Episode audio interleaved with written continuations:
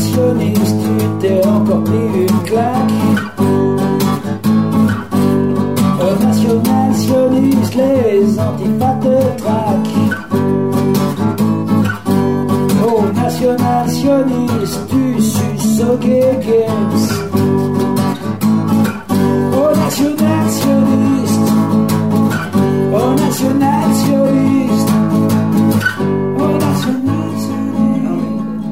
c'est bon, là, tu, on l'a là. Elle est bonne celle-là Ah oui, elle est, elle est bonne. Là, Là, tu me donnes une semaine, euh, je te mets euh, des violons, euh, je rajoute quelques flûtes, une chorale d'enfants peut-être derrière aussi. Ah, les gamins, ce serait bien, ouais. Ah ouais, Ouais. non, Parce que maintenant, mal. 22 prises. hein. 22 prises. Il n'y a pas eu trop de pain? Non, ça va. Et puis, eh, par contre, le texte, génial. Eh bien Non, génial. Ah oui, Ouais. on voit que tu es dans la tradition. D'ailleurs, on voit ta bibliothèque derrière. Ah, c'est cool, je suis content. Bibliothèque de poésie. Non, non. Tu as toujours eu une vélocité un peu particulière, très, très singulière quand, quand tu joues. Ah non, excellent. J'aime beaucoup euh, ton appréciation. Bon, j'espère aussi que ça ira droit au cœur euh, euh, de tous ceux que ça concerne. Je pense qu'on peut pas. Je pense pas qu'on peut. On peut pas passer à côté de la cible. C'est pas possible. Bon, alors, l'artistique c'est terminé. Maintenant, on Voilà. passe directement à la radio. Bah, je pense qu'on va faire ça. Ah, bah, allez, c'est parti. Bientôt, pour ne pas être homophobe, faudra tirer des pipes, c'est ça? Eh ben ça marchera pas. On se battra pour la normalité. On se battra pour la normalité. On se battra pour la normalité. Bienvenue dans Pavillon de chasse sur ERFM. Appuyez sur la détente pour en finir avec la culture du plug anal.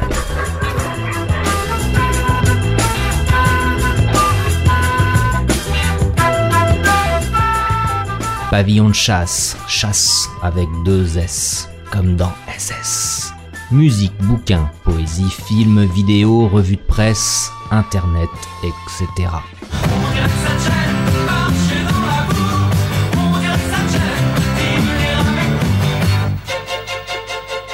Bonsoir, bonjour à toutes et à tous. Pierre-Marie avec vous tout du long de ce nouvel épisode de Pavillon de chasse, la saison numéro 2. Oui, je sais, on s'est fait attendre, ça a pris euh, beaucoup de temps. Je n'ai pas pu euh, répondre euh, à toutes les, possibilités qui m'étaient données de, de faire de la radio sur RFM, des histoires d'organisation. Mais cette fois-ci, ça y est, on est dans le pavillon. Et oui, comme il a été dit en préambule, on se battra pour la normalité. Car il y a des gens qui essayent de vous convaincre que la normalité, c'est une notion qui se questionne. Et qu'une fois qu'on a questionné cette notion, on va y découvrir des choses. Mais oui, chacun sa singularité, chacun sa bizarrerie. Récemment encore, un ami m'a envoyé un petit film qui tourne sur les réseaux sociaux. On en est rendu là. J'ouvre le petit fichier. Il avait légendé la chose en mettant euh, Qu'est-ce que tu en penses Sacré délire. Donc, bon, j'allume le, j'ouvre le petit fichier, ça pourrait être ma fille hein, sur Facebook, ou un de vos gamins, ou vous-même. Et là, qu'est-ce que je vois? Je vois un mec entièrement à poil avec une cagoule en cuir, la bite à l'air, et donc il est avec sa femme, qui a naturellement les cheveux comme une espèce de salope, euh, les cheveux bleuâtres, verdâtres, et qui tient un marteau de charpentier dans la main. Le monsieur se met la bite sur le banc de musculation, et donc filmé, hein, donc il y a une troisième personne. Et là, on voit que c'est un plan SM et il se prend un coup de marteau de charpentier sur la bite.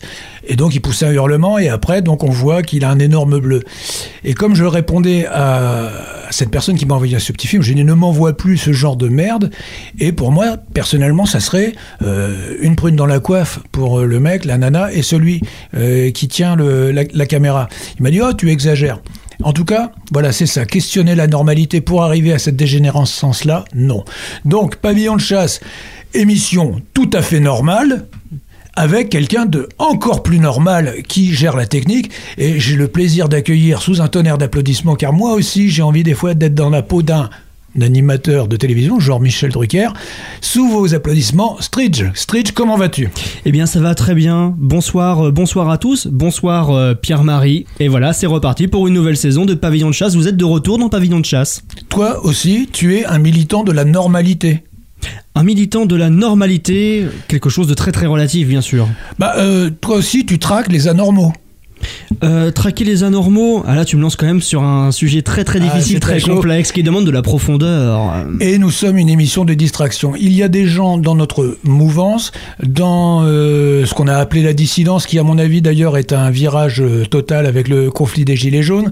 Euh, il y a des gens qui font ça parfaitement bien. Des gens instruits, éduqués, et qui donc nous permettent de découvrir et d'explorer des tonnes de sujets. Ici, plus modestement, car nous sommes euh, bah, des gens issus du terrain, nous, on est, les vrais gilets jaunes de la radio. On, s'est tout simplement proposé pour faire cette émission. Au départ, moi, je fréquentais euh, Égalité Réconciliation en local, et puis je disais, bah voilà, tiens, je ferais bien une émission de radio. Bon, on me regardait un petit peu en se disant, tiens, c'est qui ce vieux toqué? Et puis finalement, la radio est arrivée, ERFM, et naturellement, je vous suggère de l'écouter euh, régulièrement. La radio est arrivée, j'ai proposé le projet. Donc voilà, nous, on est vraiment des mecs de la base. Donc c'est une émission de distraction. Évidemment d'humour, elle est euh, surtout adressée à tout le monde. hein. Ça peut être pour les SS, pour les SA, mais aussi finalement peut-être pour des gens de gauche. Et, je suis sûr qu'il y a même des homosexuels qui euh, écoutent l'émission en se tapant la bite avec un marteau. Émission légèrement de provocation. Est-ce que c'est de la provocation à l'homophobie? Non. Est-ce que c'est de la provocation à l'antisémitisme? Je redis euh. Au racisme, non. Euh, Est-ce qu'on a la haine des nains, par exemple, des petites personnes? Non, Euh, pas particulièrement. Non, pas particulièrement, non. non. Voilà. Et puis c'est également une émission, alors je, je vais revenir là-dessus rapidement, une émission musicale. Euh, moi je suis de toute façon un, un white trash, une petite ordure blanche. J'ai été relégué dans mon, ali- mon, mon aliénation. Je le reprécise, white trash, ce n'est pas prôner le suprémacisme blanc, c'est avoir conscience de cette espèce d'identité de race euh, qu'on essaye de euh, nous coller, nous enfermer dedans et faire en sorte que, euh, voilà, moi je suis le blanc, toi t'es l'arabe et machin c'est le congolais. Non, nous, nous parlons évidemment de la France profonde, ou euh, en tout cas de, de- voilà de notre France de Gaulois de souche, parce que toi et moi, je- enfin toi, au fait, comment sont tes, origines ethniques? T'es bien toi? Ah bah je pense que je suis... euh, je, je pense que je suis assimilé aux Gaulois réfractaires. Donc, ok. Alors, par contre, euh, bienvenue à tout le monde. Le générique de l'émission. euh, alors, je vous fais ça de mémoire parce que ça, c'est la dernière petite fiche que j'ai que j'ai pas faite. Donc, on va avoir une rubrique euh, historique. Euh, je vais vous parler d'un livre qui raconte comment s'est faite l'épuration en juin 44. Il va y avoir un petit peu de politique. On va parler de ce qui s'est passé au niveau des gilets jaunes. Alors tout, en plus, je vous donne le tiercé dans le désordre. Il va y avoir, ah oui, alors un très beau sujet que tu as réalisé, euh, Stridge. Donc là sur euh, l'homosexualité, hein, on s'interroge nous aussi. On est assez euh, curieux de cette civilisation. C'est un peu, là, ça va être les profondeurs d'une civilisation. Il y a de l'engloutissement là aussi, puisque c'est ce que se mettent les homosexuels dans la nu. Et puis on parlera de rockabilly, de poésie avec euh, quelqu'un qui est en train de devenir un de mes poètes préférés. Il s'agit de Ronsard. Euh, on reste au 16e, au 16e siècle, au 17e siècle, hein, toujours pas de, de tafiolerie euh, style Verlaine. Et puis, euh, est-ce que j'ai oublié quelque chose?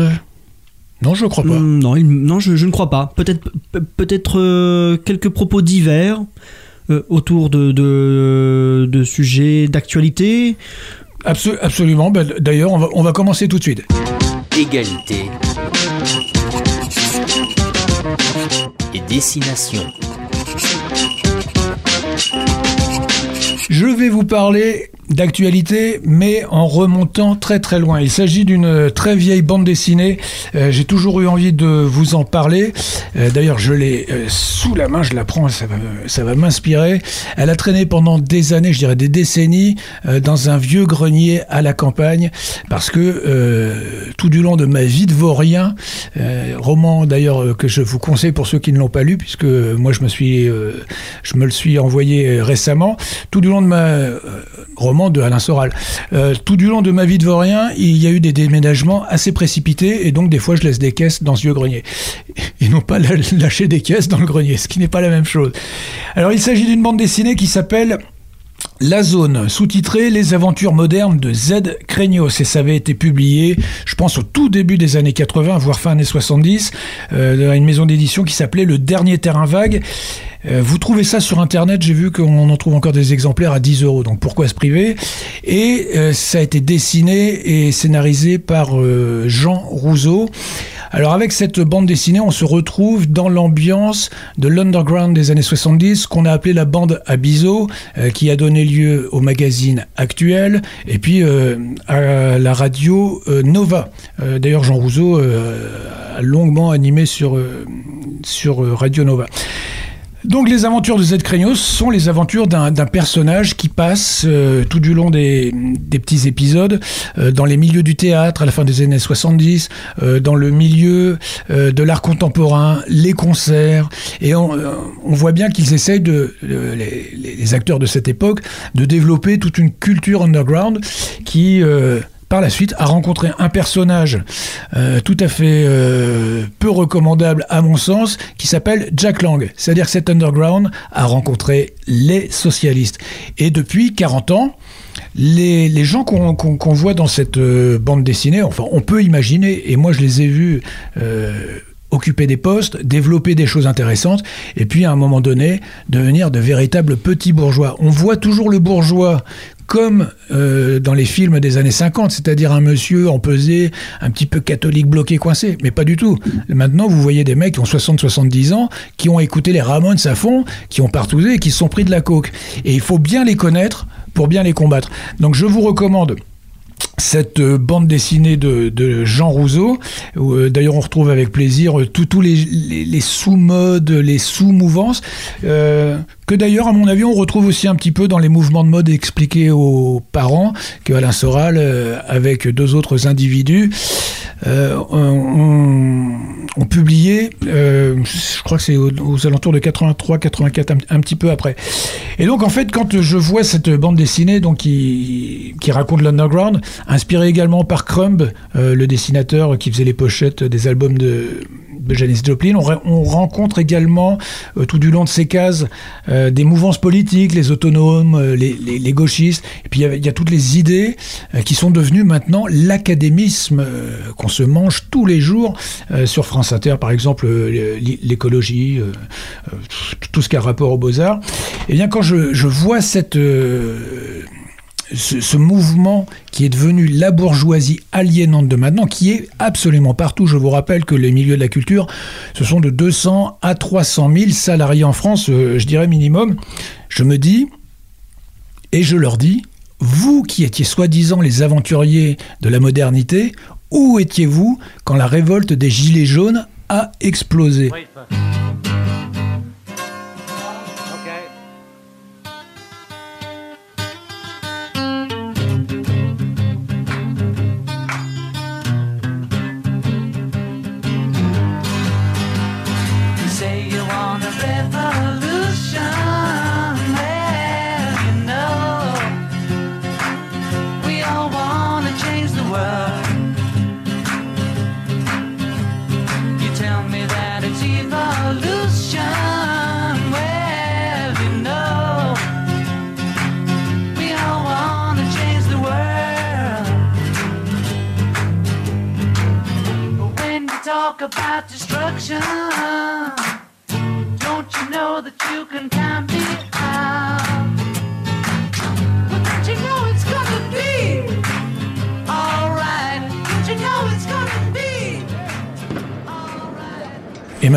De mes vacances. Parce que quand même, tonton Pim raconte sa vie.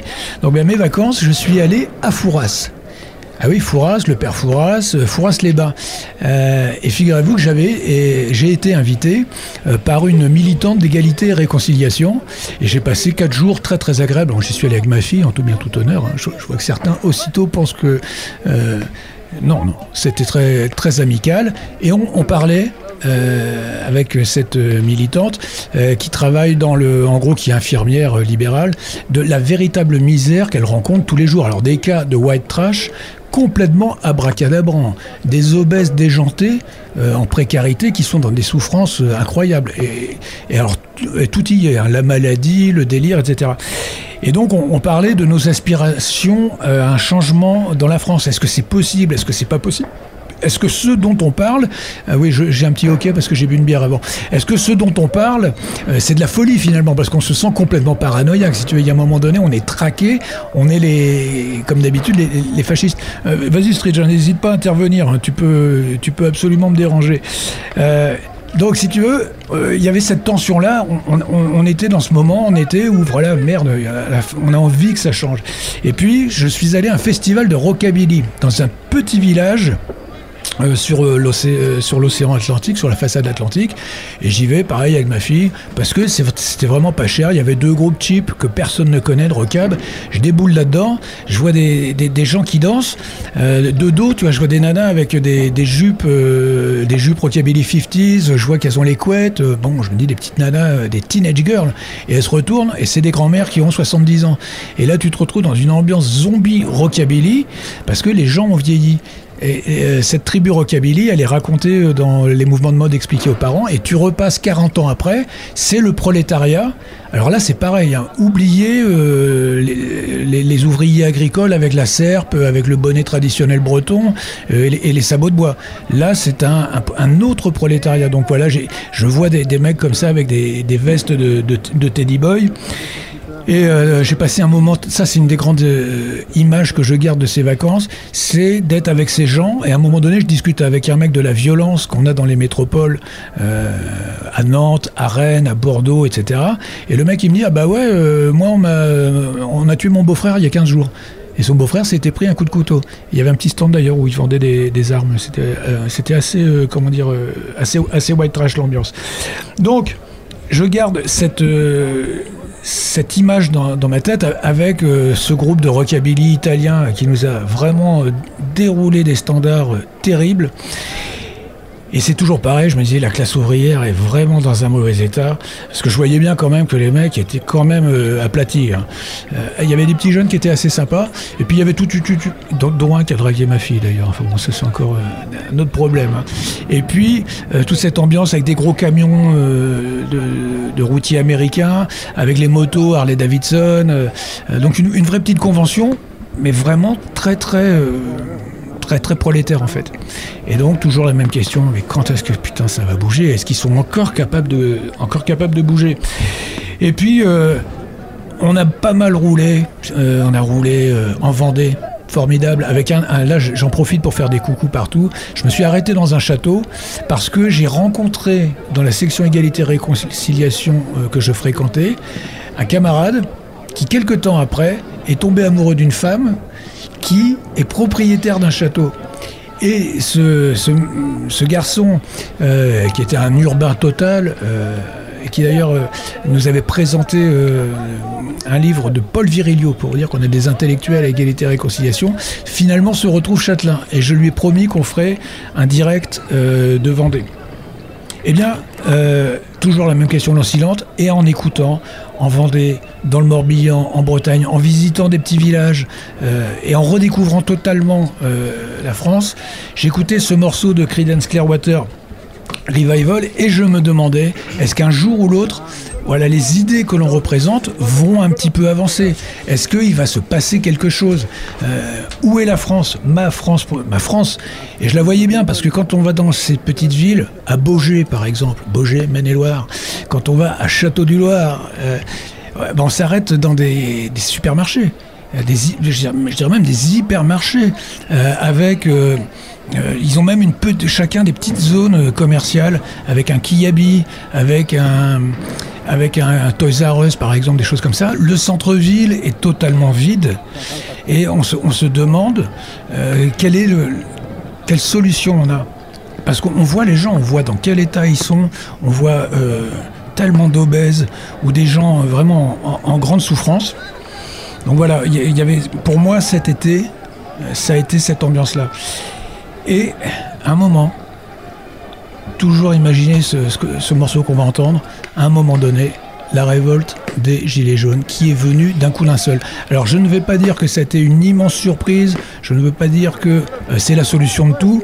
Il est possible que nous soyons à la croisée des chemins, que la classe ouvrière euh, française euh, en soit au dernier feu d'artifice finalement au bouquet, au bouquet final et que après on tombe dans autre chose et qui est euh, une espèce de classe white trash complètement euh, apolitisée, enfermée sur elle-même, euh, avec il lui restera plus que des illusions de fierté. Mais peut-être aussi que nous sommes en train d'inventer quelque chose d'autre. En attendant de voir dans quelle direction euh, ce mouvement des Gilets jaunes, qui est quand même peut-être une des contestations les plus importantes depuis mai 68, en attendant de voir dans quelle direction euh, elle nous envoie tous, nous, très modestement à notre niveau, mon cher Stridge, nous allons écouter ton groupe préféré, Creedence Clearwater Revival. Pavillon de chasse sur ERFM. La nuit dernière, j'ai vu un incendie se propager aux pelouses du palais. À distance, les humbles sujets regardaient emplis d'émotions contradictoires. Qui brûle des effigies? Qui brûle des effigies? La nuit dernière, j'ai vu le feu gagner la porte du palais. La majorité silencieuse ne se tenait plus tranquille. Qui brûle des effigies? Qui brûle des effigies? La nuit dernière, j'ai vu le feu se propager à la campagne. Au matin, peu ont été autorisés ou peu ont regardé les cendres mourir. Qui brûle les effigies Qui brûle les effigies Et pourquoi?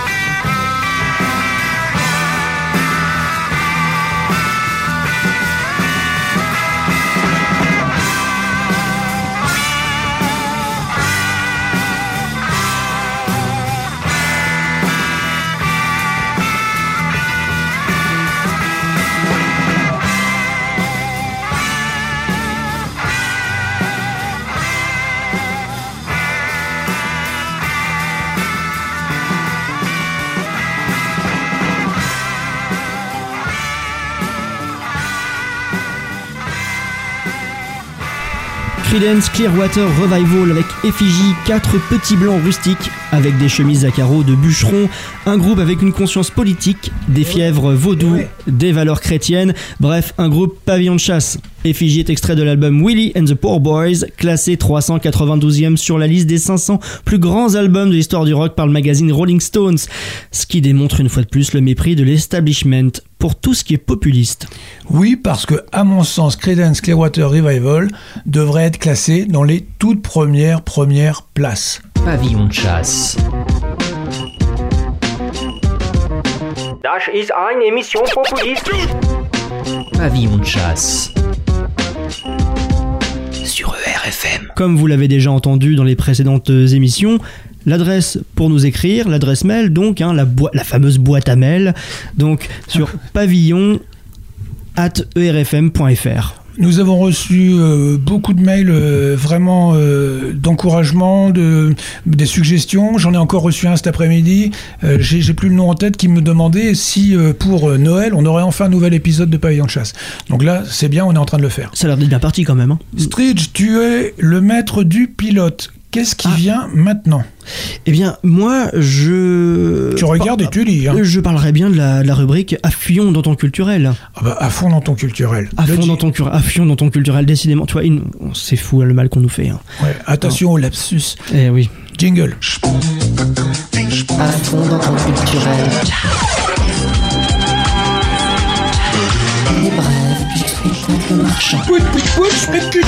Alors tout d'abord, un film historique est en tournage. Il évoquera un épisode sombre de l'histoire de France. hein, D'une heure qui a été particulièrement sombre pour un certain euh, Fernand Yveton, puisqu'il a été guillotiné. Absolument, c'est un court métrage, pardon, un court métrage. Non, c'est lui qui a été raccourci, mais ce sera un long métrage. Donc, il va être tourné sur la vie de Fernand Yveton. Fernand Yveton, c'était, bah oui, il a été raccourci, il est mort de rire. bah oui, un coup de guillotine, si tu veux. Tout d'un coup, tu passes de 1m80 à 1m50, 60. C'est ça. Ça dépend si t'avais la, si t'avais la grosse tête. Donc Fernand Yveton, c'était un jeune militant communiste en 1957. Euh, il a fait le choix de trahir la France pour soutenir le FLN. Ou en tout cas, bon alors je vais le formuler autrement pour, euh, comment dire, euh, toutes les sensibilités, il a fait le choix d'être euh, un peu le cul entre deux chaises. Et pour ce faire, il a essayé de faire sauter l'usine à gaz dans laquelle il travaillait avec des bonbonnes, si je me souviens bien, ou en tout cas avec des explosifs qui lui avaient été fournis par l'ennemi de l'armée française et du peuple français d'une certaine façon. Donc il s'est retrouvé en jugement. Bon là, je vais un petit peu arrêter de, de rigoler. Ça a été un épisode très douloureux bah, évidemment, puisqu'il a été, euh, il, a, été guillotiné. Euh, ce film, euh, donc, est en cours de, réalisation. C'est l'adaptation d'un roman qui s'appelle De nos frères blessés, qui est sorti en 2016, que j'ai pas eu l'honneur de lire. Je voudrais quand même saluer son, auteur qui a refusé le prix Goncourt du premier roman. Ce genre d'attitude, c'est toujours quand même une, bonne chose. Bon, alors après, il faudra voir ce qui, est dans ce film. Mais en tout cas, ce qui me dérange, c'est que, bon, ça me dérange, mais ça va pas m'empêcher de dormir. C'est un film qui est produit euh, également par une boîte euh, algérienne. Et je me suis demandé tout simplement pourquoi on avait choisi cet épisode précis, qui est quand même, euh, évidemment, avec les porteurs de valises, tous ces gens qui n'étaient pas franchement des patriotes français, qui n'ont pas cherché non plus la voie du, dialogue. hein. Ça a été le coup de couteau dans le dos, parce que en attendant, sur le terrain, il y avait des jeunes hommes qui donnaient leur peau pour la France, pour défendre des civils français. Euh, moi, je connais des, des- ça y est, je suis reparti à m'énerver. Je connais des gens qui ont ramassé des jeunes filles à la petite cuillère. C'est-à-dire que tu rentres dans le bistrot, t'as 15 mecs qui sont, euh, qui sont sur les murs. hein. Et donc, effectivement, à un moment donné, les gens qui contribuent à ça, bah oui, ils, pa- ils passent en, ils passent en tribunal. Et donc, pourquoi ces Algériens euh, donc ça va amener encore des tas de polémiques euh, avec Macron euh, qui va encore nous, faire des discours écrits par Brigitte. Ben ouais, c'est c'est comme ça que ça se passe. Donc comment ça, comment, comment se fait-il que ça soit encore sur des figures ambiguës? Euh, Moi je demande pas à ce qu'on nous fasse de la propagande héroïque, mais euh, il y a d'autres épisodes dans la- l'histoire euh, de l'Algérie, des rapports de la France et de l'Algérie. Je le dis sans aucun mépris pour mes frères algériens.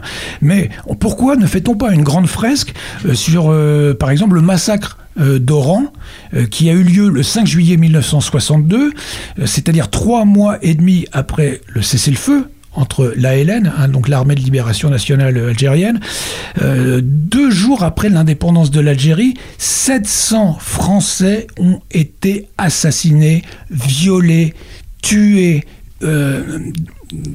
Traînés à genoux. Euh, Il y en a certains, enfin, on, a, on a des témoignages, c'est abominable, des hommes, des femmes, des enfants, des bébés. Putain, quand est-ce qu'on va honorer leur mémoire à eux?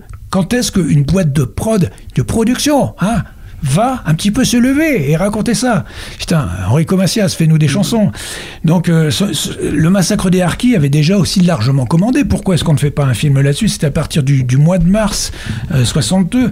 Alors là, je te dis pas, là, là, c'est open bar, euh, c'est le, le- le festival, euh, des, des centaines de, de milliers de gens euh, flingués. Donc euh, voilà, je- j'estime que ce film, euh, eh ben, on l'attend.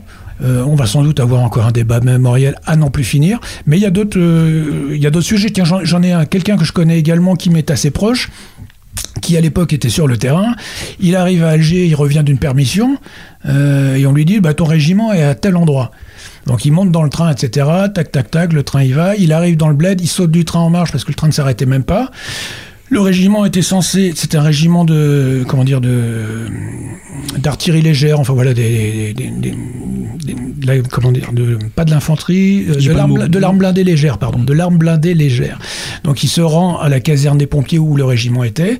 Il traverse, il voit que là tous les, les, les Arabes du coin, bon, ou des Kabyles, je sais pas, euh, commencent à le regarder bizarrement. Et il passe dans les rues. Il arrive euh, chez, chez les pompiers et là il y a personne en fait. Er- erreur d'affectation. Lui, alors il est bleu, blanc, rouge jusqu'au fond du slip avec euh, son petit pistolet, etc. Et il est en fait tout seul dans un bled infesté par les mecs du FLN. Et à partir de là, donc hop, jogging, direction le Djebel, et il a été poursuivi pendant deux jours par une katiba complète, jour et nuit. Bah, bah, moi j'estime qu'il y a moyen de faire un film, un truc genre Rambo. C'est clair. Ah, c'est clair, oui. Euh, et il s'en est sorti. Et il s'en est sorti. Et il s'en est, sorti, mais à un moment donné, euh, si tu veux, tu t'enterres vivant avec ta petite pelle, avec ton petit couteau, tu bouges plus, t'as une paille dans la bouche pour respirer. Bon, bref numéro 2. Pouit, pouit, pouit, je pète cul, je crache. Alors petit à petit, l'oiseau de la censure fait, fait son nid. Euh, Pim, euh, une question parmi tant d'autres. Je voudrais savoir, mais que t'inspire la disparition euh, de euh, démocratie participative et euh, parmi tant d'autres, euh, euh, la, disparition de, de musique comme euh, celle de Bunker 84 par exemple Alors il y a quelques années, je dirais c'était au goût dans, dans les années 90, euh, et puis début 2000, beaucoup de gens euh, av- avec des sanglots dans la voix racontaient la libération par Internet. C'était euh, devenu la nouvelle agora. Tout le monde pouvait se produire, tout le monde pouvait exister, tout le monde pouvait être heureux, libre et joyeux, et ce serait l'éternité. Et la gratuité aussi. Bon, et puis finalement, euh, bon, on a, on a commencé un petit peu à resserrer les vis, euh, à contrôler les tuyaux. Et moi, je m'aperçois de ça tout simplement euh, à mon modeste niveau quand je prépare l'émission. Euh, je vous avais réservé une bonne surprise. C'était un chouette petit groupe qui s'appelait Bunker 84, un bon groupe skinhead euh, nationaliste, mais on y reviendra dans d'autres émissions. Ça, je vous le garantis. Il y a toute une petite scène années 80 qui me plaît bien. Puis là, c'était une chanson qui était qui est vraiment vraiment sympa. Je crois que c'était celle où ils, où ils disent encore un skinhead est mort, tué par un maghrébin. c'est le monde à l'envers, c'est le truc. Il y a un mec de gauche, si tu veux, ping, ça pète. Bon voilà, j'avais pré- j'avais prévu cette euh, cette chanson et euh, euh, quand je t'ai envoyé les, les liens pour la récupérer, on s'est aperçu que cette chanson n'était plus disponible euh, de notre pays. En 24 heures, je n'ai plus accès. Voilà, ça disparaît. Ça veut, ça veut dire tout simplement qu'il y a évidemment des signalements, mais il y a des officines, les associations, on sait toujours, on sait très bien lesquelles, qui travaillent à éradiquer même dans les détails. Alors il y a le principal, on va y, revenir avec démocratie participative très rapidement, et puis il y a, également tout le détail. C'est-à-dire qu'ils essaient d'éradiquer un imaginaire.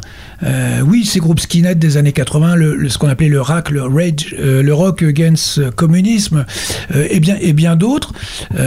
Ils ont été tranquilles sur Internet pendant 20 ans, personne ne consultait ces pages, c'est des petits groupes avec une petite fanbase euh, tranquille, et puis tout d'un coup, ça doit disparaître. Évidemment, parce que dans les années qui vont venir, euh, la propagande va s'attacher à nous faire euh, accepter des millions d'Africains qui vont débarquer, et là je vous renvoie encore à cet article, hein, euh, Égalité Réconciliation, qui veut gagner des millions?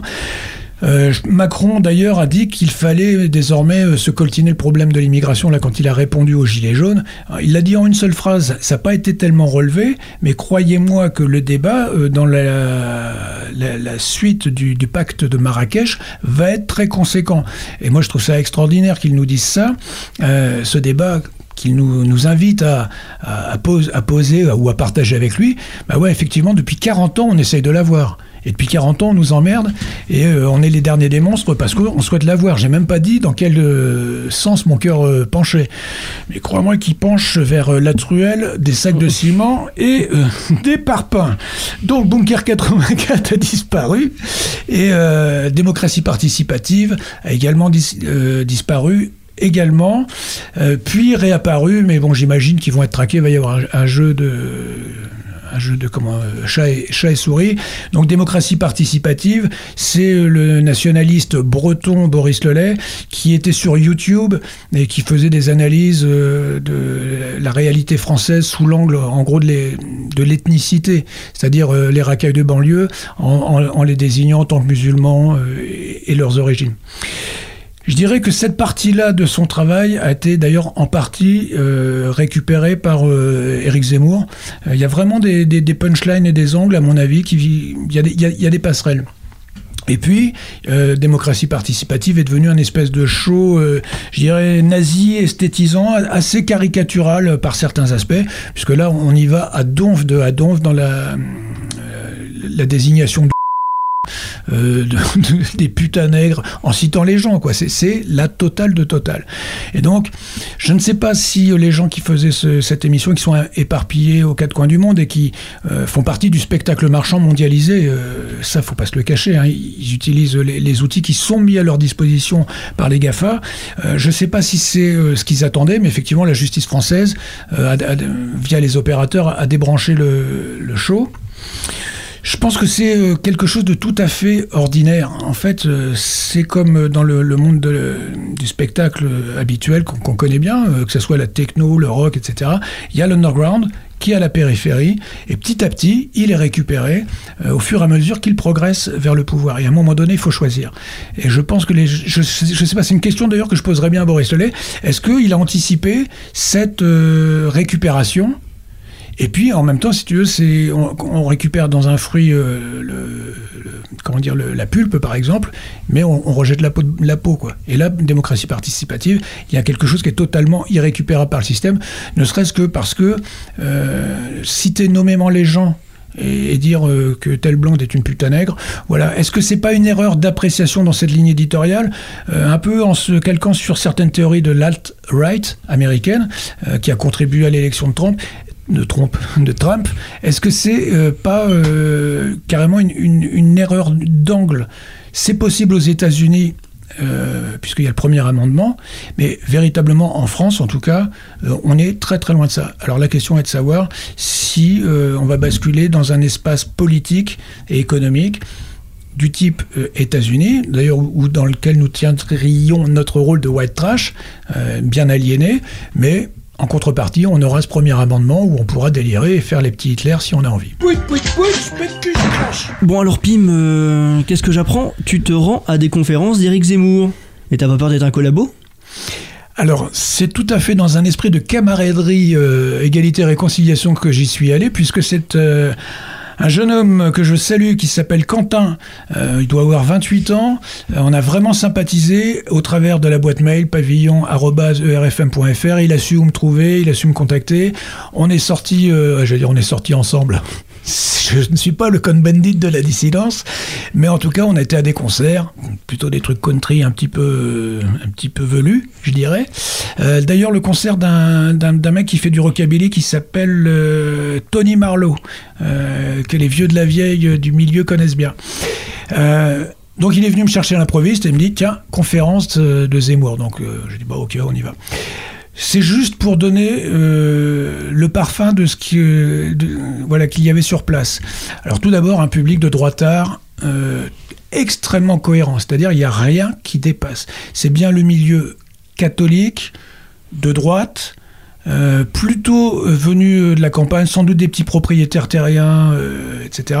On a l'impression, en regardant leurs habits, pour beaucoup qu'ils ont euh, des chevaux euh, dans l'écurie du château, c'est-à-dire qu'ils ont les vestes matelassées, euh, les, les casquettes, si tu veux, de, Mm. que tu vois aux abords des Je champs, vois- je vois bien, en aux plus, abords oui. des champs de course. oui.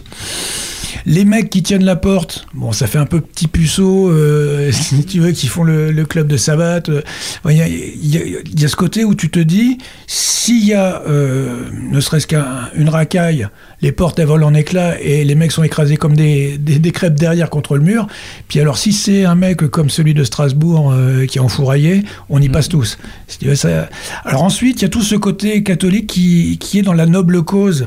Euh, et donc, moi, j'y ai contribué hein, en payant ma place et d'ailleurs en achetant un bouquin à Zemmour.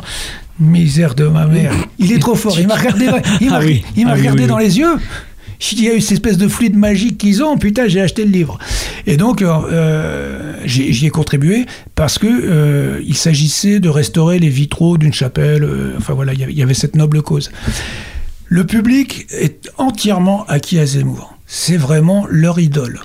Alors ça, c'est clair, net et précis. Et on sent qu'ils ont une espèce de... C'est le gourou de l'événement, à Ah chaque ouais, fois. hein. ils- je veux dire, ils en ont euh, plein le, plein le falzar et c'est prêt à, prêt à gicler. hein. D'accord. Et il suffit qu'ils disent un mot et ça frémit gravement. Il n'y a pas eu de politique, sauf sur l'introduction. Et donc, je précise une chose, c'est que mon camarade Quentin est un musicien, euh, mais alors vraiment un, bassiste euh, virtuose qui joue dans des groupes. Euh, il est entre le prog rock, du, métal, très très virtuose. Très très virtuose. Donc c'est quelqu'un qui pourrait jouer de la musique classique, il n'y a aucun souci. Et au niveau de son look, on dirait un musicien des années 60-70. Impression en gros qui sort de Deep Purple. C'est-à-dire que gros ceinturon, euh, le fut ultra moulant, pantalon à pattes def, les boots, euh, boots Beatles, la chemise à fleurs, euh, des énormes rouflaquettes, les cheveux, on dirait Rod Stewart. pour Un mec qui passe pas inaperçu, quoi. hein. Tu le Ouais, crois, tu te retournes. Ouais, c'est ça. Alors avec moi à côté, on avait l'impression de, enfin ça faisait Starsky Hutch de la dissidence chez Zemmour. C'était assez délirant. On rentre, on grille tout le monde parce que nous on a des mauvaises manières si tu veux. Parce que les autres étaient groupés autour de vendeurs de journaux, tu vois, un petit peu droitard, royaliste et tout ça. Bah, très gentil d'ailleurs, hein, pas de souci, moi j'étais discuté. Mais on a réussi à rentrer en premier, et qu'est-ce que je vois? Je vois un petit nain qui ressemble à Is No Good, qui est en train de déballer les cartons, et pour préparer le stand, parce que bon, c'est pas le tout, mais il faut manger, hein. Et là, Et là, bah, c'était Zemmour. Donc je me précipite. Et putain, mais j'arrive et je lui fais Alors Eric, comment ça va? Donc, Il était un peu surpris. Et euh, il me dit bonjour. Je dis bah alors, on se prépare à vendre quelques livres. Et à ce moment-là, je me suis souvenu qu'Eric Zemmour le racontait dans le Suicide français. Il a été un grand fan des Rolling Stones euh, dans les années 70, puis sans doute encore maintenant. Il doit avoir son petit poster de Mick Jagger. euh, enfin bon, si c'est autorisé. euh, dans sa sphère privée. Et donc, euh, je, je je lui dis, Eh, regardez, je vous ai amené, comme je sais que vous êtes un fan des Stones, je vous ai amené un clone de Ron Wood, le second guitariste des Stones, même il a un peu aussi la tête de Keith Richard, Keith Richard. je vous ai amené un jeune qui ressemble à Ron Wood. Et je vois que Zemmour, sur le coup, il a pas percuté, il me fait, mais, mais comment il a fait? Il a bugué là. Il je pense qu'il a dû croire que c'était un mec de ce milieu, peut-être un scout déguisé en, en Ron Wood, Keith Richard avec une perruque. Alors je dis non, non, non, c'est un vrai musicien, c'est un vrai euh, jeune qui s'intéresse. euh, qui s'intéresse aux idées, euh, qui s'intéresse aux idées. Je suis pas allé plus loin. Bon, la conférence euh, a surtout été un débat, d'ailleurs euh, assez intéressant, sur un ensemble de points euh, qui sont présentés dans, son livre. La seule chose qui nous a quand même surpris avec Quentin, c'est l'introduction, où là, euh, Zemmour a été directement et très à fond sur la question de sa judéité, comment euh, il s'était extirpé de, l'Algérie euh, musulmane. Donc évidemment, il a ciré les pompes à la France, la, France nous a nourris, la France nous a sortis de la merde, en gros. On avait l'impression qu'on le sortait de la, de la fausse sceptique. hein. La façon dont il s'est dédouané de ses origines algérienne, parce que j'imagine que euh, toute la raya au-dessus, enfin les, les 15 générations au-dessus de Zemmour, euh, ont vécu au sein des Algériens. J'ai trouvé qu'elle n'était pas élégante. En tout cas, elle marquait un clivage clair et net euh, qui, moi, me fait fortement penser à ce qu'on appelle le national-sionisme. Surtout qu'à un moment donné, l'autre nom qui a surgi dans cette présentation rapide de 5 minutes, c'était celle de David Golnadel. Et là, ce public qui n'est pas conscient euh, de, tous les enjeux, euh, qui pense être sauvé euh, de l'invasion musulmane, du péril. hein. Parce que quand euh, Zemmour parle des croisades en disant le mahométan, et là on sent un frémissement hystérique. Ça c'est oh putain, ah, les, croi- les croisades, euh, voilà, le, choc de l'Orient et de l'Occident, l'Orient mystérieux. Bon, voilà. Et en fait, la réalité, si on arrive à se nettoyer les yeux, se nettoyer la tête, en plus de cette articulation du national, enfin avec le national-sionisme, qui permet de voir ce qui se passe en ce moment, mais qui a été amplement euh, comment euh, développé par Alain Soral. En fait, ce qu'on voit, ce sont des, des gens euh, qui attendent le sauveur et qui euh, finalement ont en face d'eux un Pierre Belmar qui leur vend un bon gros bouquin de merde pour aller à la plage ou, lire tranquillement au plumard avec euh, voilà le salon de la Pompadour, les croisades, Clovis, tout ça réuni dans une articulation qui est censée à parler à notre époque. Euh, il est évident que Zemmour a été fouillé, un petit peu ce que je fais aussi à certains moments quand je parle par exemple de Léon Daudet, euh, des, historiens ou des, des gens dans la littérature du milieu nationaliste. Il y a énormément de choses magnifiques à découvrir. Il a un peu cette démarche-là, il va là-dedans. Il a- donc c'était quand même le milieu catholique euh, de la fin du 19e, hein, à fond les ballons. Il va là-dedans, il fait sa petite brocante, il illustre un peu tout ça, il réunit ça peut-être avec une équipe de nègres qui l'aide un peu, enfin de nègres, hein, vous avez bien compris où on en est, euh, qui l'aide euh, à remettre ça en forme. Mais pour moi, c'est ni plus ni moins qu'un Pierre Belmar des temps modernes. Donc ce livre, euh, je l'ai vite feuilleté. Je pense que je, bon, je l'ai surtout fait pour la restauration de cette petite chapelle en Bretagne. Euh, ouais, si, si. Ah si. Collabo. Collabo. Il y a eu ce fluide magique. J'ai- C'est trop fort. Et là, j'ai- voilà, je l'ai acheté. euh, les- voilà, j'ai j'ai été possédé. Possédé. Alors Collabo, une petite excuse qui va nous permettre d'annoncer euh, qu'après la prochaine chanson, tu réhabiliteras un grand moment festif de l'épuration d'août 44 en France. On en parle dans un petit instant.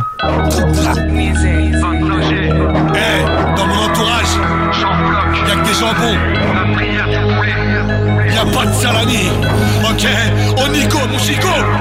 Gibecière, cartouche, las, fusil de chasse. MC qui va à ma place, tire la chasse. Bouilleur de cru, on fabrique notre gnôle. J'bouillave ton cul, j'te fous une torgnole. Salope sauvage, avale ma carabine. Je vais te faire un collier de perles à base de chevrotine. Le gibier, je le dépouille à l'arme blanche. Ma teub est dans ton œil, ouille, l'arme blanche. Braconnier ton trou de balle avec mon fusil, j't'emballe. Tourne sur ma broche à cochon, bienvenue chez les bretons. Si jamais tu disparais, t'es déjà dans mon pâté. Bang bang, j'tire des coups de feu pendant que je te mets des de queue. Swag, crocodile, Dundee, charcutier et bandit. J'ai du rouge dans les veines, si t'as soif, je me saigne. Masse-moi à la repied, comme un bœuf de Kobe. J'suis viandard ivorien, fuck les végétariens. On est les rednecks du terroir. Va te fâcher, va te cogner, représente les braconniers. Sans la putain de gnôle du tiroir. On tue plus le JP que le gibier. J't'invite au buffet campagnard. La beurre dans le rocking chair. Tout dans pas du binaire. On sort la Winchester pour tuer le facochère.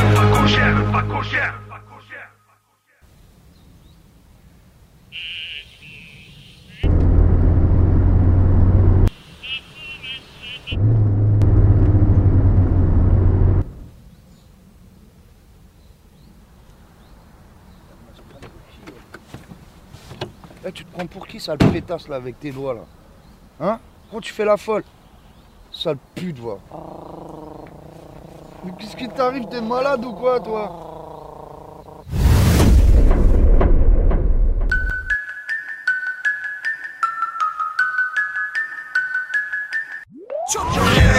Pète un fusible, je suis un. Sors le fusil comme un redneck. Mon ami, faut que t'arrêtes, mec. On se bagarre à la clé à molette. Sol Ricard à mi-molette. Hasta la muerte sur la tête de mon squelette. Les MC arrêtent de rapper, ils sont tous obsolètes. J'ai la voix rock à la Ricross. Faut saigner la café faire gosses et. On fait des burns et des rodéos. Brillant chasse par la mondéo. Si tu putes la chatte, mets ton déo.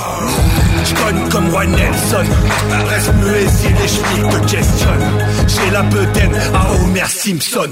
Je te ken ta mère si on se chiffonne. Ça va chier, arrêtez de jouer les Kaira. Je suis un rhum, j'ai Gavala. Capiche, si tu joues les stocks, on sort le mastoc On te refait la façade, vieux schnock à coup de pare-choc. On est les rednecks du terroir. Va te fâcher, va te cogner. Représente les braconniers. Sors la putain de du tiroir on tue plus le gibier que le gibier. Que le vu ton buffet campagnard. Ça pétard, la BR dans Rocky Tout nos gamins boivent du. Et on sort la Winchester pour tuer le facochère.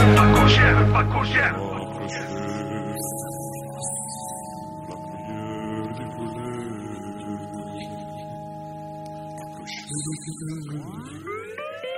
Je tire sur tout ce qui bouge, volatile, mammifère. Si je cuisine au rouge, c'est pour rendre ma mamie fière. Rien à foutre de la protection animalière. La forêt, c'est mon abattoir à ciel ouvert. Dans ma team, pour casser la routine, ça boit la vodka taurine et freestyle à la carabine. On vise comme Boris Helsinki, pas Vladimir. Même les sorcières rouquines admirent nos coups de pine. La meute de zombies fait sa ronde de nuit. Viens goûter mon civet de Bambi, t'en auras le sexe brandi. Je suis le tweet mystique, je ne coupe pas que du hou. Sous champi chelou, je pars en coup dans mes rites de voodoo. Je suis pas tout seul, dans ma tête y a du démon. J'ai des visions, les soirs de pleine lune, je valse avec les démons. Passer un grand Rio, c'est nous les gringos armés. Tu vas finir en bouillie réduit en les Eh, à force de manger tout le cochon, j'ai la queue en tire-bouchon. Mon sponsor, c'est Fleury Michon. J'ai pas envie de finir à Fleury, y a pas de nichon. Allez, juice, putain, juice.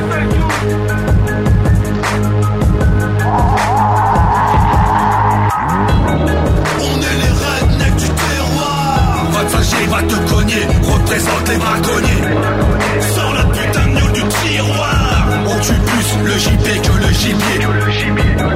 T'as vu ton buffet campagnard Ça peu air comme Rocky Chair. Tout. On sort la Winchester pour tuer le faco cher. Du lourd, du gras, du white trash, 25G en duo avec Jean Le Floc. Pavillon de chasse, fidèle à sa mission de service public, vous fait découvrir les nouvelles tendances poétiques et féministes du moment. Pour plus d'affinité, n'hésitez pas à vous reporter la vidéo, parodique certes, mais qui réjouira tous les rednecks.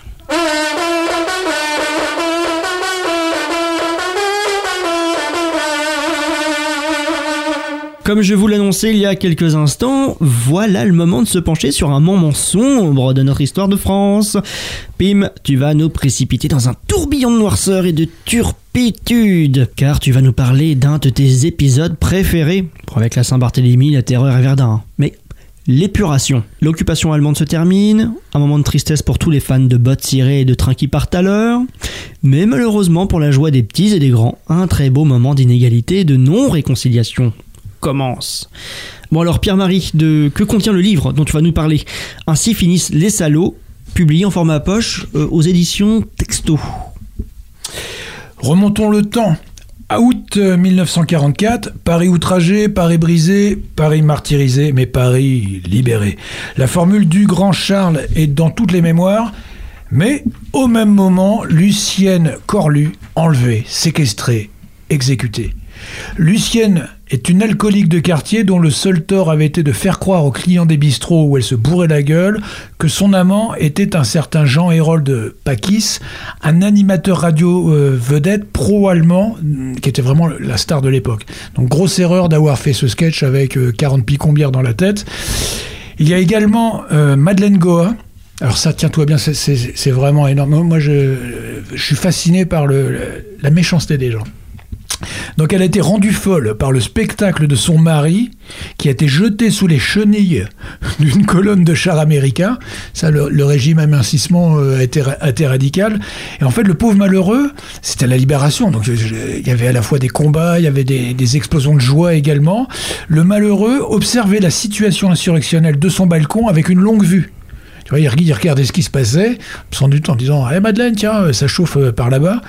Et en fait, des, des francs-tireurs partisans de la dernière heure se sont persuadés que c'était un, ce qu'on appelait à l'époque un tireur des toits, c'est-à-dire un, un sniper en fait, dans, dans le, le- le bon français d'aujourd'hui. Donc ces gens-là ont, ont dit à la foule, oh là, oh là, un sniper là-haut. Donc tout le monde est monté dans l'appartement. Alors évidemment, ils ont, ils ont mis l'appart à ça, que si ça se trouve, ils l'ont violé. Hein. Euh, Bon, j'étais pas là. Mais moi, j'aime bien rajouter un petit, un petit détail. Et ils ont descendu tout le monde en bas. Le mari a protesté, il est passé sous la chenille. C'est la chenille qui redémarre. Ah oui, en effet, oui. Tu vois, ça, te rappelles de cette chanson? Euh, autre, autre. bah oui, c'est la. Oui, je me rappelle très bien de cette chanson. Attends, accroche-toi à ma taille. Oui, la chenille part toujours à l'heure. Les- bah oui, bah là pour lui, elle est, elle est partie à l'heure. Donc pour la bonne bouche, un dernier exemple. Gustave Trabis. Alors ça, c'est c'est terrible aussi. Mutilé de la Grande Guerre. Il devient, euh, dans, un emploi protégé, il devient gardien de square. En 1943, le brave Pépère fait sa ronde euh, d'après déjeuner. Il entend un coup de feu et il y a une voix qui hurle « Arrêtez-le !» Il croit une agression de nature criminelle et il s'interpose. Il y a un fuyard qui arrive vers lui, pistolet en main, qui le bouscule et qui disparaît. Manque de peau, c'est un communiste. Euh, le blessé qui criait, mais dans un français sans accent, arrêtez-le. Manque de peau, c'est un- un officier allemand. Et dès le lendemain, la presse collaborationniste fait du mutilé un héros en disant voilà, il s'est interposé, c'est un héros. Il est, en gros, on faisait un, un défenseur de l'Allemagne. Bon, à la Libération, on a retrouvé Gustave Trabis euh, dérivant cul nu dans la Seine, et l'autopsie précisera qu'on lui a défoncé le crâne à coups de marteau, mais qu'il était encore vivant au moment d'être jeté à l'eau. Tu vois, c'est c'est vraiment horrible. C'est c'est con la vie. Tu vois, tu, tu viens cinq minutes euh, plus tôt à ton boulot, et tu finis dans la, dans la Seine. Donc voilà, ça, ce sont euh, les événements qui ouvrent ce livre. Ainsi finissent les salauds, sous-titré Séquestration et exécution clandestine dans Paris libéré. Euh, donc c'est dans la collection Texto euh, ou édition Texto. Et C'est signé Jean-Marc Berlière, Franck Liègre. Avec Pierre-Marie, on est dans du vrai. Égalité. Et pour ceux qui savent pas qui c'est, c'est celui qui fait Pavillon de chasse. Égalité.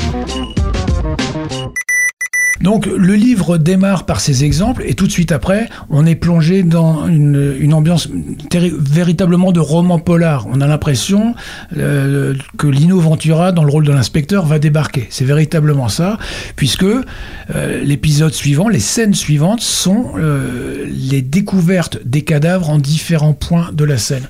À certains endroits, on en trouve trois, à d'autres, on en trouve cinq. Il faut il faut remonter le fil. Qui étaient ces gens? Quelles étaient leurs identités Et dans ces moments troubles, un petit peu comme on l'a vu pour les gilets jaunes d'ailleurs, euh, il y a des salauds, il y a des héros, puis il y a des gens qui attendent. Et la police n'était pas pressée de savoir qui étaient ces gens, au cas où, finalement, euh, ce serait eux qui euh, étaient mis en, accusation. Petit à petit, donc Jean-Marc Berlière et Franck Liègre remontent jusqu'à un endroit de torture, d'interrogatoire, d'exécution, tenu par des francs-tireurs partisans communistes euh, qui s'appelait l'Institut dentaire. Un- un- vraiment un lieu. L'Institut dentaire, d'accord. Ah ouais, là, et là je te, je te dis qu'on t'arrachait pas que la molaire. hein. Là c'était euh, c'était c'était du, du, du gros boulot. Donc euh, ce lieu était tenu par euh, des jeunes. Euh, souvent des, résistants de la dernière heure, euh, mais il y avait derrière ça tout l'appareil du Parti communiste qui avait ses listes, qui voulait épurer. Or, la légalité républicaine venait d'être rétablie, et malgré cela, alors que ça avait fait l'objet de fortes négociations, hein, tout le monde savait qu'à un moment donné, il fallait arrêter de rendre justice soi-même. Et donc, euh, à un moment, à ce moment-là, les gens de l'Institut dentaire, CFTP, ont pris la décision de continuer les, les exécutions. Et parmi les gens qui ont été torturés et exécutés, il y avait évidemment de, à la fois des crapules, certains des, des collabos, mais de toute façon, ils auraient dû passer euh, par la justice. Et il y avait également euh, de, de véritables, euh, de véritables innocents. Donc, euh, ce livre bah, con- euh, nous permet de découvrir un petit peu ce qui s'est passé à ce moment-là et comment euh, le retour à la paix a été véritablement euh, difficile. Comment euh, le Parti communiste a eu la tentation de dériver vers une véritable guerre civile. Et puis, quand même, on va finir pour la bonne bouche, on remonte tout l'organigramme. Parce que souvent, on a l'impression, euh, quand on est sur ces événements-là, ou quand on les décrypte, euh, euh, par exemple, comme dans le livre de Alphonse Boudard qui s'appelait Les combattants du petit bonheur, qui raconte ces événements, un superbe superbe bouquin d'ailleurs hein, de, de Alphonse Boudard. On n'a pas tous les détails. Or ici, passé le côté roman polar, film noir, euh, les deux historiens euh, rentrent vraiment dans la documentation d'époque, euh, décryptent les organigrammes, les tendances. Et alors, pour la bonne bouche, la personne qui dirigeait cet institut dentaire, il a été rattrapé par la justice et on suit tous les rouages qui ont accompagné l'épuration et puis la façon dont certains aspects de l'épuration ont été jugés. Donc lui, il est passé finalement en tribunal dans les années 50, en 54-55 et il était amnistié. Mais ça a quand même failli être très très chaud parce que là, il, a- il- avait été très loin. Il y a vraiment des, des gens qui ont été très salement torturés. Et d'ailleurs, là par contre, j'ai son nom, un certain Tommaso, ancien brigadiste internationaliste juif, euh, avait vraiment été le, le tortionnaire number one de, ça c'est pour, pour la bonne bouche, de ce centre dentaire. Donc ça change un petit peu, hein, c'est pas toujours les mêmes. Donc, euh, le, le responsable a été amnistié et est devenu un apparatchik du Parti communiste. Il a été euh, conseiller municipal de Malakoff pendant 25-30 ans. Le quartier à Paris, hein, Malakoff. Absolument. euh, ouais. ouais, ouais.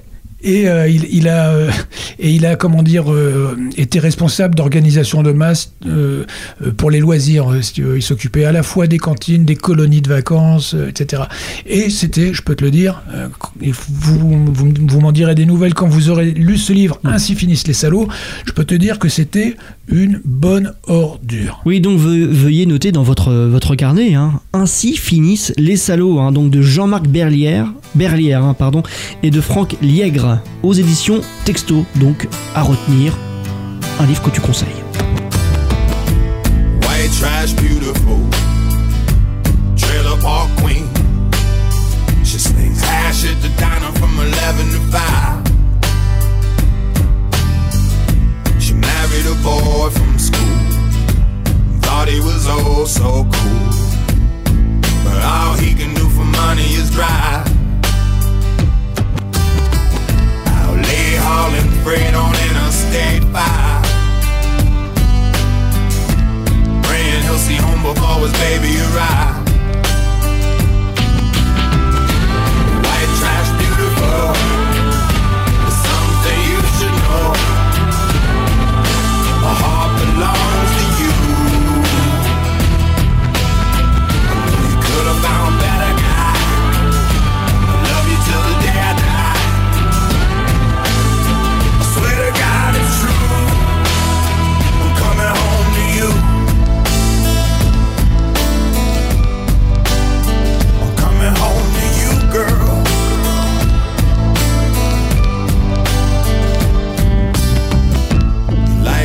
Cigarette, his eyes half open. He won't be home tonight, but she keeps hoping. Drinking himself to sleep is his only way of coping. She waits for him every night. She leaves the front door open. It's 4 a.m.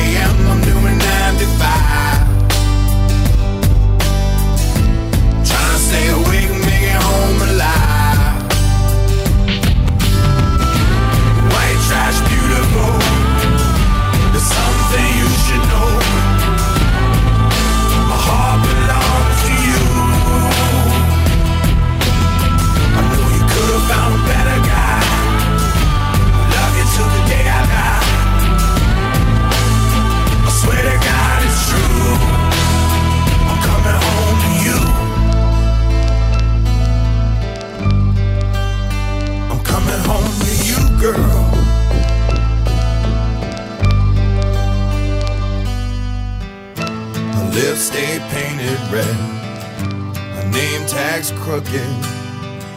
Her heart's been gone a while with the truck driving man that took it. He keeps her photograph on his rearview mirror. She prays for him every night. She hopes that he can hear her.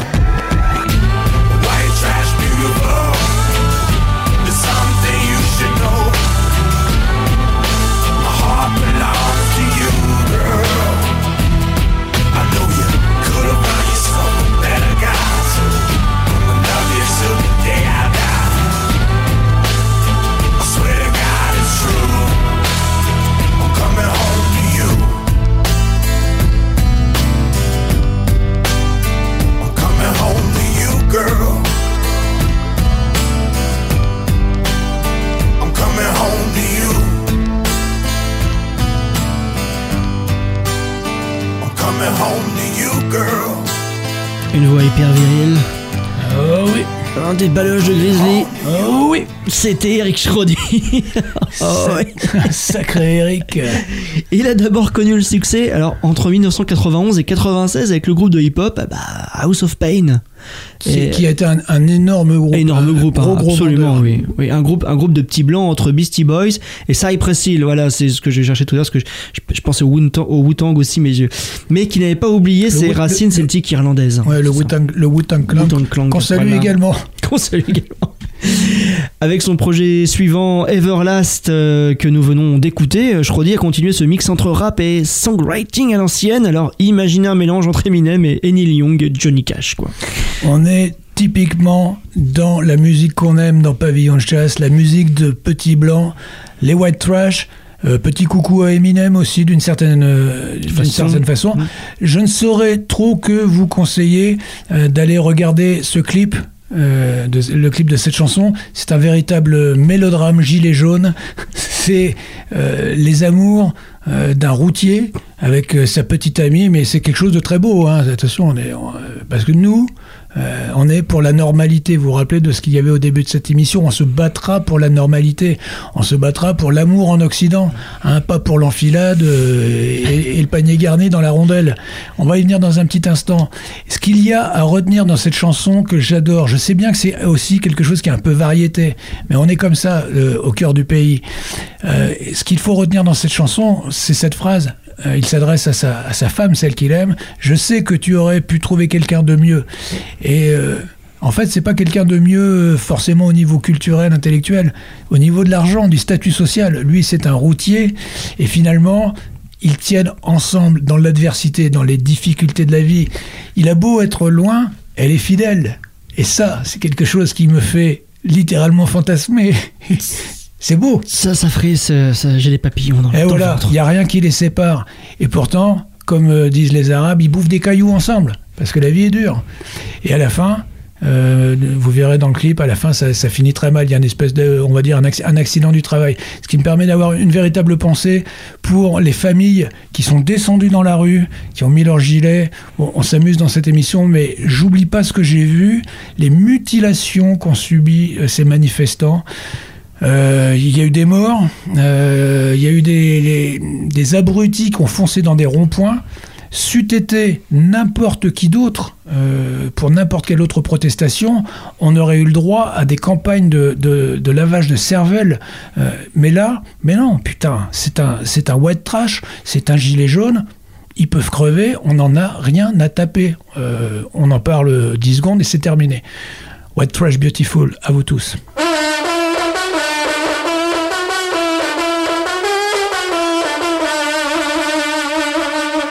Et tout de suite, Pavillon de chasse vous propose un petit programme éducatif.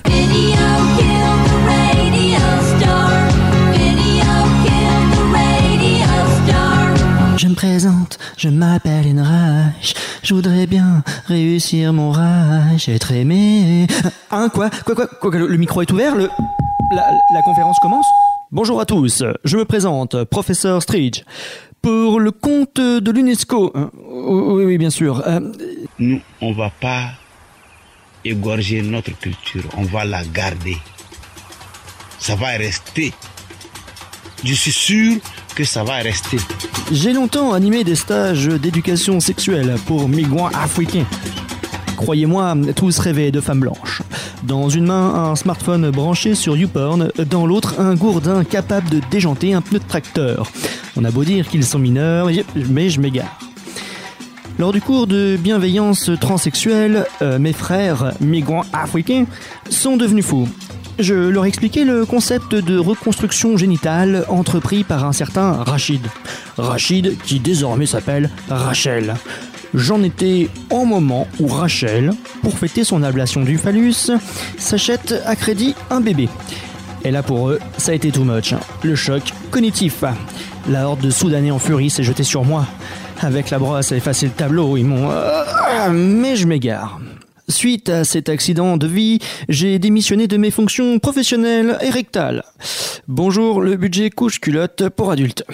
La prise de conscience a été douloureuse, mais mon esprit, lui aussi, s'est ouvert. J'ai progressé et j'ai décidé de me rendre utile. J'ai mis mes compétences au service d'un réseau néofasciste.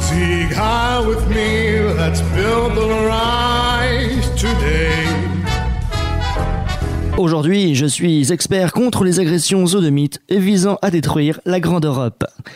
Les présentations et le contexte sont esquissés. Entrons dans le vif de cette conférence. Je vais maintenant analyser une vidéo consultable sur la chaîne YouTube d'un certain Andrew. Elle s'appelle Parlons Sextoys. Aucun doute, l'influenceur efféminé qui apparaît à l'écran est une créature du marais. Attention, jouet sexuel certes, mais pas d'homophobie. Le capitalisme, Canal+, et Sonia Riquel ont introduit de ces objets diaboliques dans nos femmes françaises depuis longtemps. Tout particulièrement dans les féministes vieillissantes de l'éducation nationale délaissées par l'intelligence et les vrais mâles. Mais bon, depuis mon accident avec les migrants, ma grande obsession est le sextoy LGBT et surtout... cul. Je travaille aussi beaucoup sur l'introduction initiatique pratiquée par les sociétés tribales, mais ce sera l'objet d'une prochaine conférence sponsorisée par le Klux Klan. Notez bien, dès les premières secondes de notre vidéo du jour, hein, le, jeune youtubeur, Andrew, euh, salue le spectateur en aboyant. Il est déguisé en chien tout cuir. J'espère que vous allez bien. Aujourd'hui, on va parler de sextoy. Reportez-vous sur Égalité Réconciliation l'article intitulé Sexe, drogue et croquettes, signé par Pierre-Marie, un homme dont la seule possibilité d'insertion professionnelle eût été la Gestapo. Le texte de Pierre-Marie est illustré par la photo d'une gay pride. Au premier plan, des esclaves homosexuels travestis en chiens. Ils tendent les fesses vers des enfants traumatisés. Eh bien, dans une autre vidéo à caractère lubrique et contre nature, Andrew nous apprend que sa panoplie clébard taré comporte une queue de chien dont l'une des extrémités n'est autre euh, que, surprise, qu'un plug anal. On peut donc euh, soupçonner qu'en France, à chaque printemps, des hommes chiens tout cuir s'exhibent avec un plug anal dans la rondelle devant des enfants innocents. C'était un scoop pavillon de chasse. hein. C'est bien simple, hein. quand je vois un arc-en-ciel, moi je pense à Luce. C'est fou le mal qu'ils nous font. Mettez-vous une pince à linge sur le nez et poursuivons la coloscopie de cette vidéo intitulée Parlons Sextoys. Andrew passe donc en revue différents gadgets sexuels. Il les classe euh, par ordre croissant de taille, ce qui donne un indice sur ses préoccupations et celles de son public. hein. Ce qui les obsède, c'est la capacité de dilatation du cercle des poètes maudits. On débute avec de la petite caquette en plastique moulée sur du coréen. On finit dans une ambiance de forage pétrolier en mer du Nord avec un godemiché de la taille d'une balise de sécurité routière, euh, du format de celle qui borde tous les virages de France. Donc celui-là, je sais pas vraiment si des gens arrivent à se fourrer ça, honnêtement. Je vous jure, il fait ma tête le ouais. Je sais pas si quelqu'un arrive vraiment à se mettre ça, mais en tout cas, euh, celui qui arrive, je lui décerne une médaille. Je me demande si ce mec-là marche encore d'ailleurs. À mon avis, il doit être dans un fauteuil roulant désormais. C'est bien simple, à chaque fois que je roule en campagne, au moindre tournant, je pense fist fucking extrême. C'est fou le mal qu'ils nous font. Pour ces clients-là, se saccager la boîte à chocolat au bazooka semble être le projet suprême. Bon, surtout que ça se sache, hein, dans les rues, à la maison, dans les médias, dans les centres d'apprentissage, chez les scouts, toujours prêts.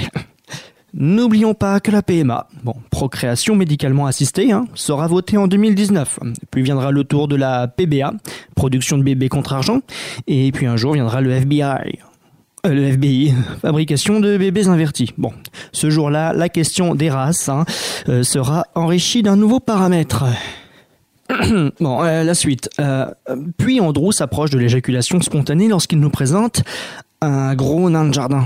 Euh, oui, vous avez bien entendu, hein, un nain de jardin godemiché. Pour ceux qui trouvent que la forme de bite c'est trop has-been, euh, enfin franchement tout le monde en utilise, toi tu vas avoir ton propre style, eh bien vous avez le nain de jardin, voilà, en version plug, le machin fait ma tête, je tiens à le dire. En vinyle aussi, donc on continue toujours avec Sia, vous comprenez vite Donc euh, je demande qui arrive à trouver ça, mais ça existe. Donc si vous avez pas envie de vous mettre un plug qui ressemble à un zizi, eh ben prenez nain de jardin. Et là, je dis, Verboten, nicht, mettre la main in der Bittetunnel.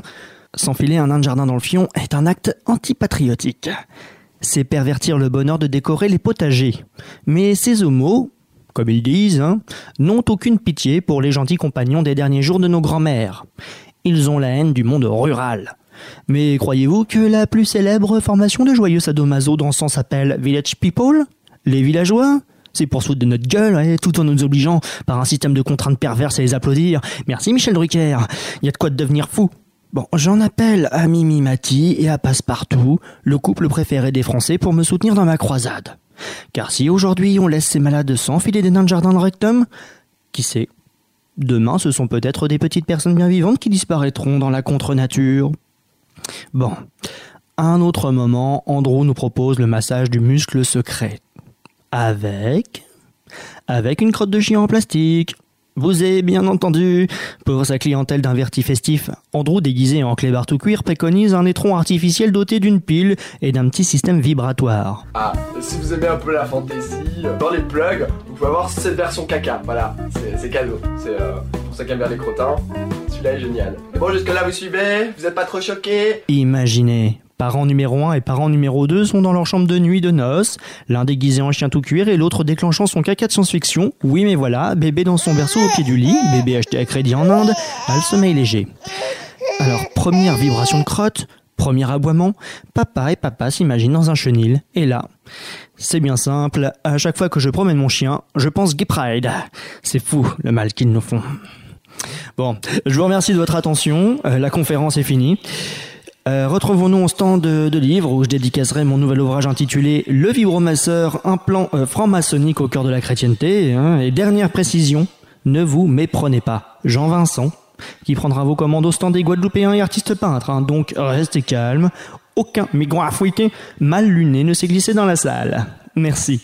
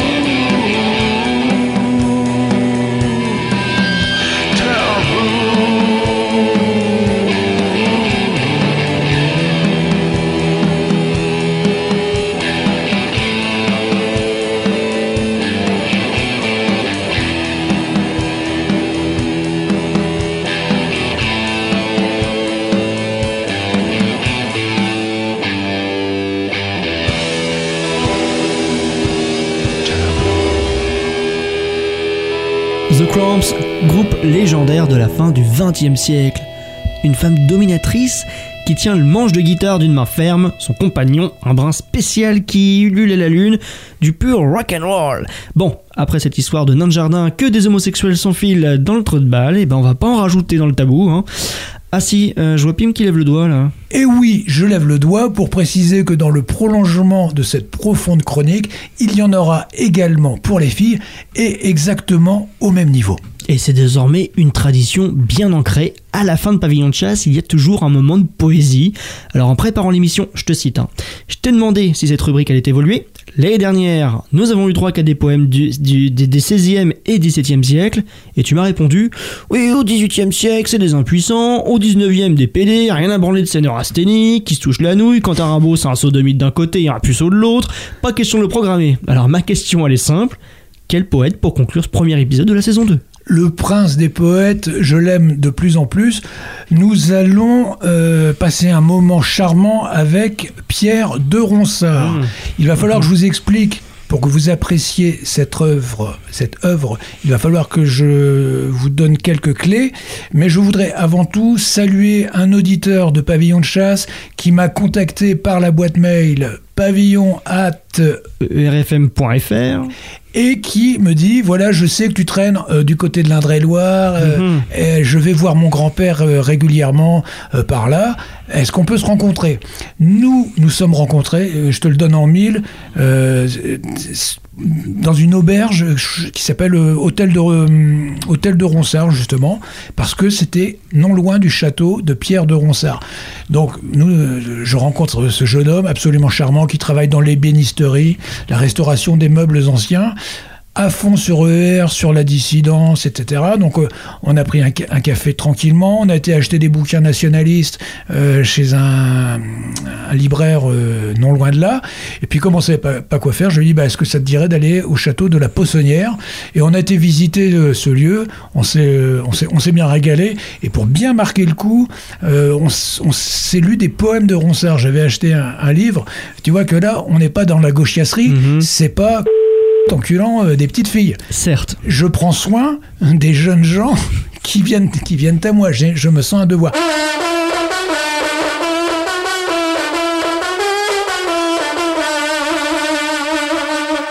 Alors moi, ce que j'avais euh, ce que j'avais envie de vous dire, pour que vous mm, profitiez bien de ce, ce poème, euh, il parle euh, à la fin du sonnet de différentes euh, personnes.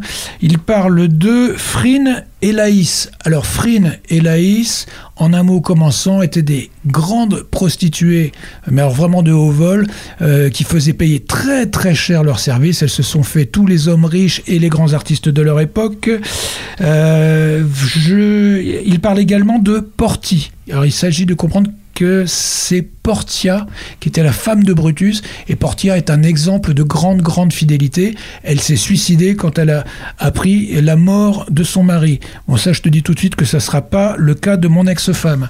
Et puis euh, il parle d'un godmissi. Un godmissi c'est un godmiché et godmissi ça vient du latin qui signifie réjouis-moi. C'est quand même euh, très très très joli. Alors Ronsard a écrit ce poème euh, un moment qui était difficile pour lui. Euh, Ronsard, c'est quelqu'un qui est, qui est un chantre de l'amour. Quand il écrit, il se regarde aimer les femmes. Il y a eu différentes périodes dans sa vie, donc des poèmes à Marie, euh, et puis aussi les, les poèmes pour Hélène. Et là, il a tartiné pendant 200-300 pages. J'ai le coup de foudre, j'aime Hélène, est-ce que Hélène m'aime? Euh, Je passe sous ses fenêtres, est-ce qu'elle pense à moi? Pourquoi est-ce qu'elle s'occupe pas de moi? Euh, Est-ce que est-ce qu'elle a d'autres euh, personnes dans sa vie? Enfin, ça n'en finit pas. Il y a légèrement un côté harcèlement et, obsession hein, chez Ronsard. Et puis un jour, alors là j'ai lu ça dans un article qui est paru dans une revue, euh, l'article s'appelle Les déboires de Ronsard-Lacour, Bibliothèque d'humanisme et Renaissance, c'est sorti en 1950, je donne mes sources. Et puis un jour, le roi a fait procéder à une perquisition au château du Louvre, c'était bien avant Versailles, euh, de tous euh, les gens de la cour. Et Hélène, qui était l'objet de l'amour fou de Ronsard, était dans l'entourage de la reine. Et là, qu'est-ce qu'on trouve dans la chambre? Dans la chambre d'Hélène, on trouve des godemichés. Et là, je, je crois que Ronsard a pris un petit coup au niveau narcissisme. si Tu veux. m'étonnes, oui. Et tu m'étonnes. Et, et d'autant plus qu'il était quand même la star de son époque. Et donc, il a, euh, il, il a eu les nerfs. Et donc, on va entendre euh, ce, ce poème.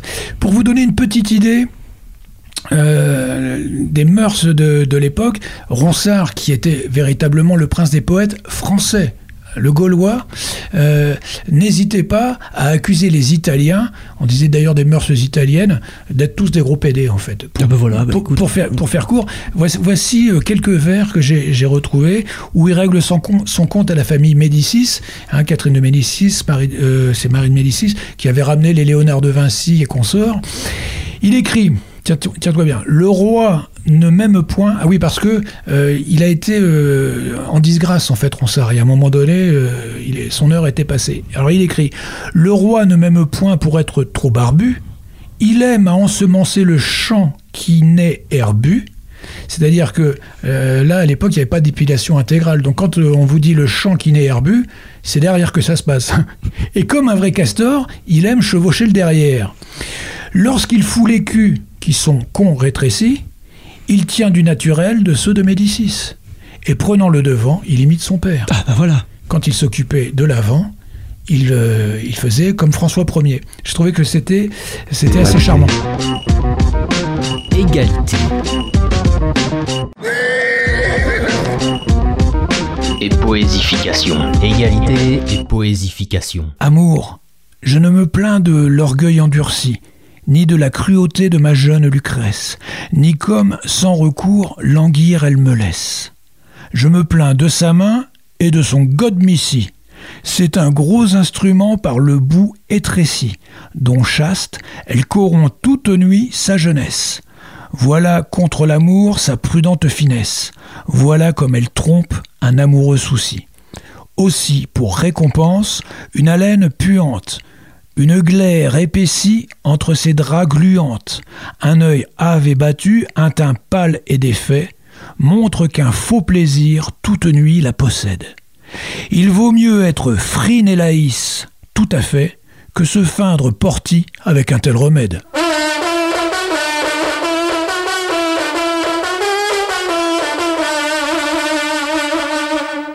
Il fallait une chanson d'illustration, et quelle plus indiquée sinon celle de Gainsbourg, intitulée Ronsard 58.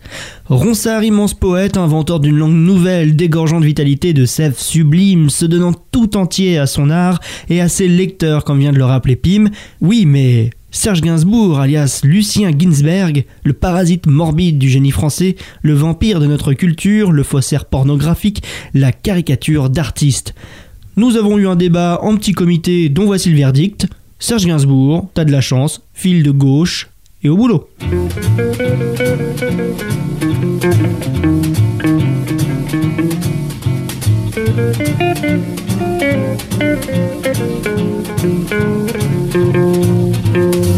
Tant que t'auras ma belle de chouettes avantages, t'auras des amants, t'auras du succès. Euh, T'auras finalement, je me demande si on a vraiment raison de, passer euh, cet individu. Tu, euh, oui, tu- tu- tu- Qu'est-ce que tu veux dire par là Non, fi- finalement, euh, soyons plutôt dans l'authentique. On parlait de Ronsard, qui, qui est vraiment euh, quelqu'un de, de puissant. Euh, là, je le sens pas. Oui, remarque ce, ce mec un peu qui se fout un peu de la gueule des Français là. euh, Voilà, qui s'est coulé dans la littérature française, euh, qui pastiche euh, Ronsard. Il y a également sur son premier album du Victor Hugo. Enfin, bon, non. D'accord. Donc finalement, qu'est-ce que qu'est-ce que t'as dans, dans les réserves? Bah ça.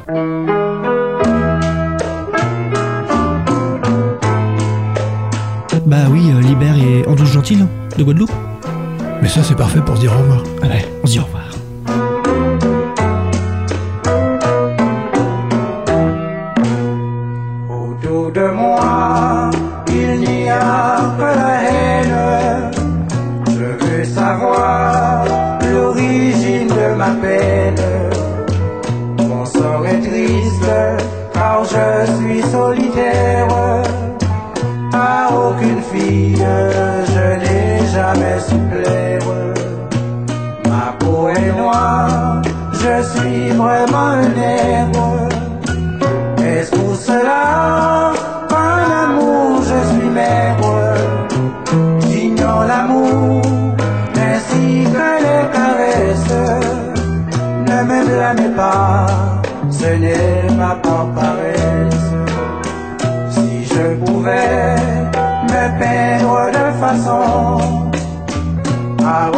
Ressembler à un très beau garçon.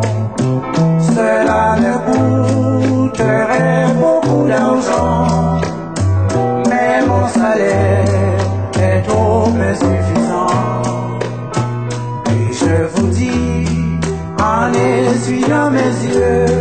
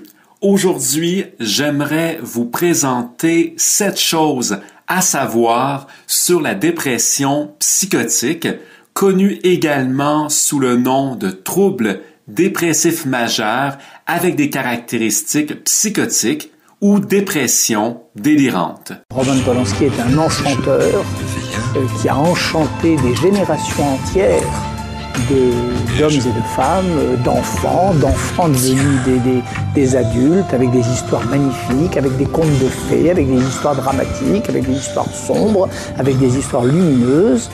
Et, et je, et je crois, ce que j'entends en tout cas, c'est cette émotion mondiale à l'idée de mettre en prison l'enchanteur Polanski. À bientôt dans Pavillon de chasse, appuyé sur la détente dissidente. La maison des cultures populistes.